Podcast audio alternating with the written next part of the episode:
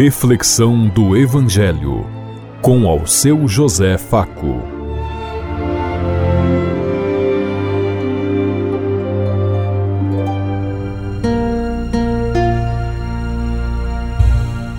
Paz e bem a todos os ouvintes da Rádio Construtiva e todas as emissoras em sintonia conosco e o povo que nos ouve.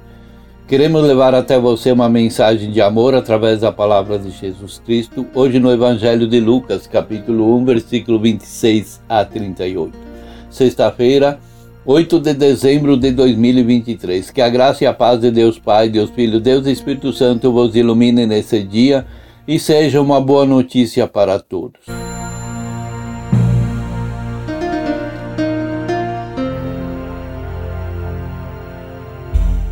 O Senhor esteja conosco, Ele está no meio de nós. Proclamação do Evangelho de Jesus Cristo, narrado por São Lucas. Glória a vós, Senhor.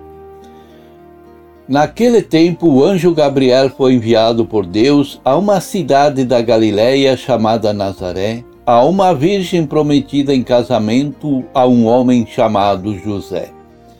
Ele era descendente de Davi e o, seu, e o nome da virgem era Maria. O anjo entrou onde ela estava e disse: Alegra-te, cheia de graça, o Senhor está contigo. Maria ficou perturbada com essas palavras e começou a pensar qual seria o significado da saudação. O anjo então disse-lhe: Não tenhas medo, Maria, porque encontraste graça diante de Deus. Eis que conceberás e darás à luz um filho, a quem lhe porás o nome de Jesus. Eles será grande e será chamado Filho do Altíssimo. E o Senhor Deus lhe dará o trono do seu pai Davi.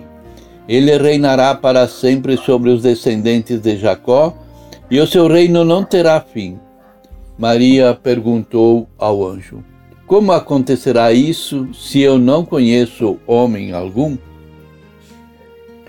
O anjo respondeu: O Espírito virá sobre ti e o poder do Altíssimo te cobrirá com sua sombra. Por isso, o menino que vai nascer será chamado Santo, Filho de Deus. Também Isabel, tua parenta, concebeu um filho na velhice, e este já é o sexto mês daquela que era considerada estéril, porque para Deus nada é impossível. Maria então disse: Eis aqui a serva do Senhor faça-se em mim segundo a tua palavra. E o anjo retirou-se. Palavra da salvação. Glória a vós, Senhor.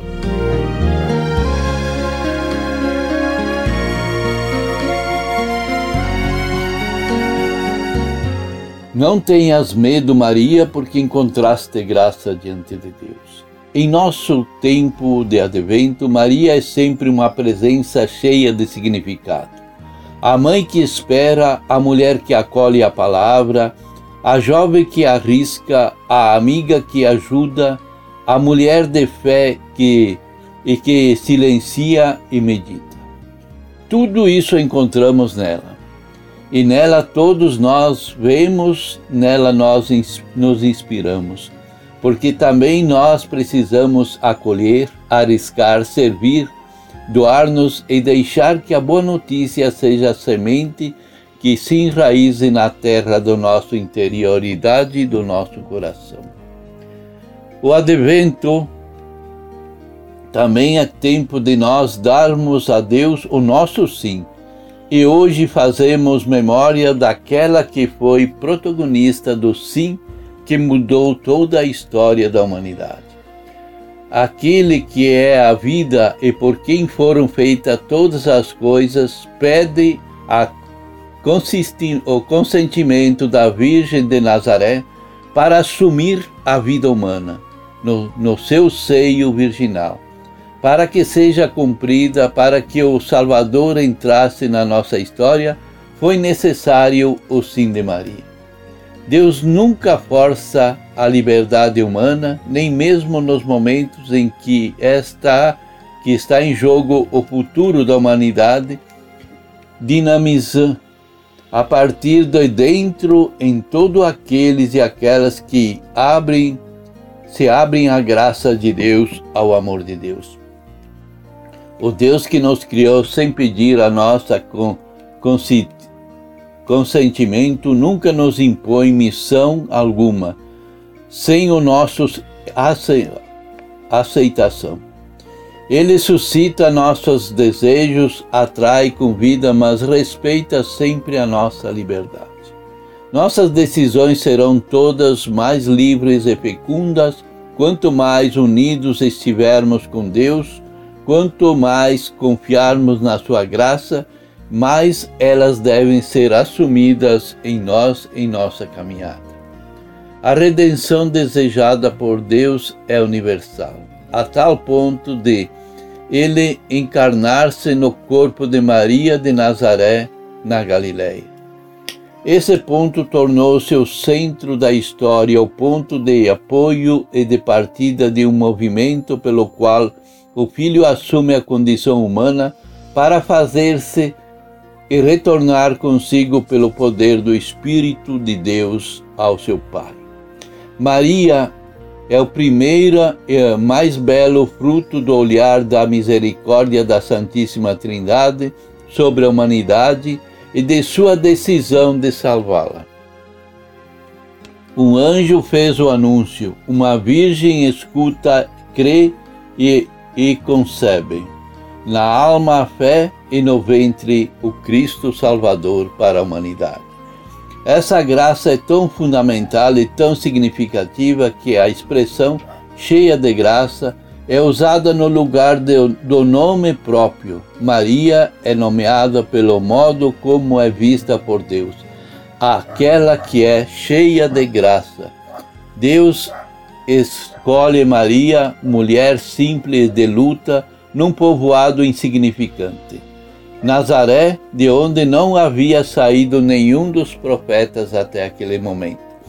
Para realizar a salvação dos homens, Deus escolhe a insignificância, o desprezível pelo homem muitas vezes. Verdadeiramente, os caminhos de Deus não são os nossos caminhos. Os seus pensamentos não são os nossos pensamentos.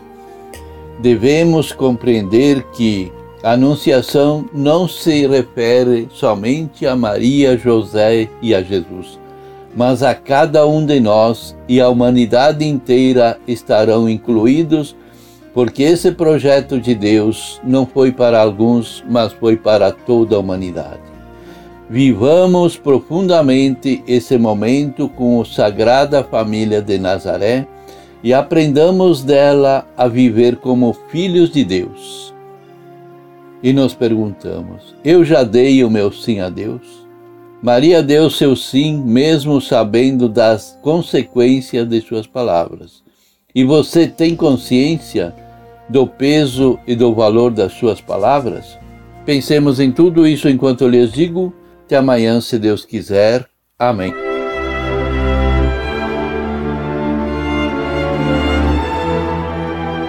Você ouviu Reflexão do Evangelho com ao seu José Faco.